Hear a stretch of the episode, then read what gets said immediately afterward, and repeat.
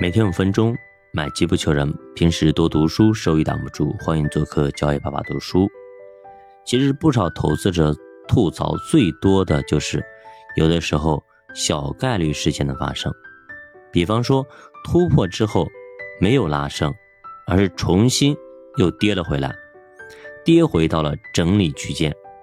老实说，这种情况也不少见，会极大的摧毁掉你的信心。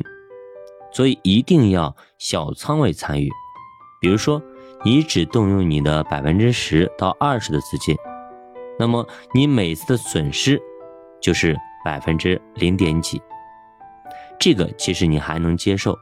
另外，瑞安也说，如果你要想提高你的胜率，就要关注成交量的放大，最好是成倍的放大，那么有效性就会更强。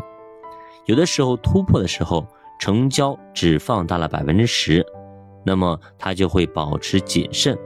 如果突破失败，又掉进到了盘整区，他会选择轻则减仓，重则止损，千万不可死扛。有些股票在高位处于盘整状态，成交量很大，瑞安就会比较警惕。说这可能是很多人在卖出这个股票。他说上涨放量，下跌和盘整缩量才是正常的。如果盘整放量不是一个好的信号，反之，大盘和个股在筑底的阶段，股指和股价拒绝进一步的下跌，出现了止跌迹象，同时伴随成交量的放大，这就是一个积极的信号。证明有长期资金开始买了，开始进场了，说明大盘在底下支撑很强，筑底即将完成，有人在慢慢的抄底。这里咱们讲一下，瑞安跟欧奈尔，他有一点是不一样的，就是他认为市盈率也很重要，买入低市盈率的股票胜率会更大，尽量不要买入。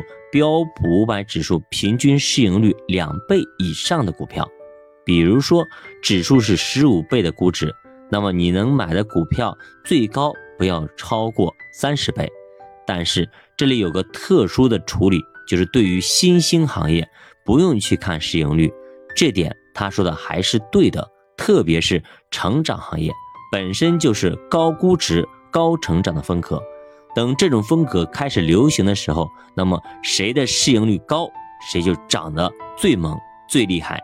所以低估值长期有效，但它不总是有效，完全跟市场的风险偏好正相关。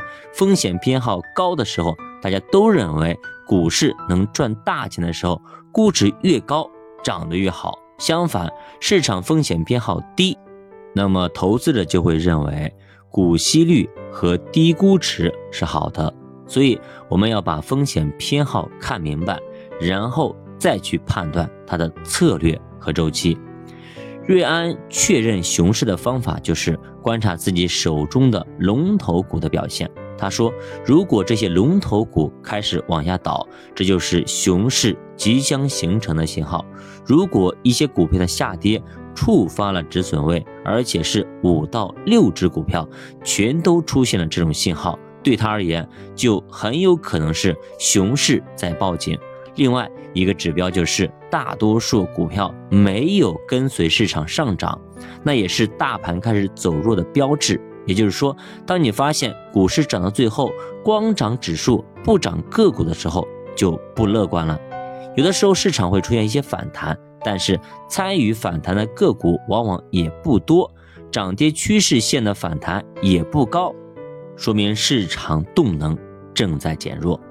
瑞安提醒普通的投资者一定要善于总结，从你的错误中吸取教训，把当时看多的理由写下来。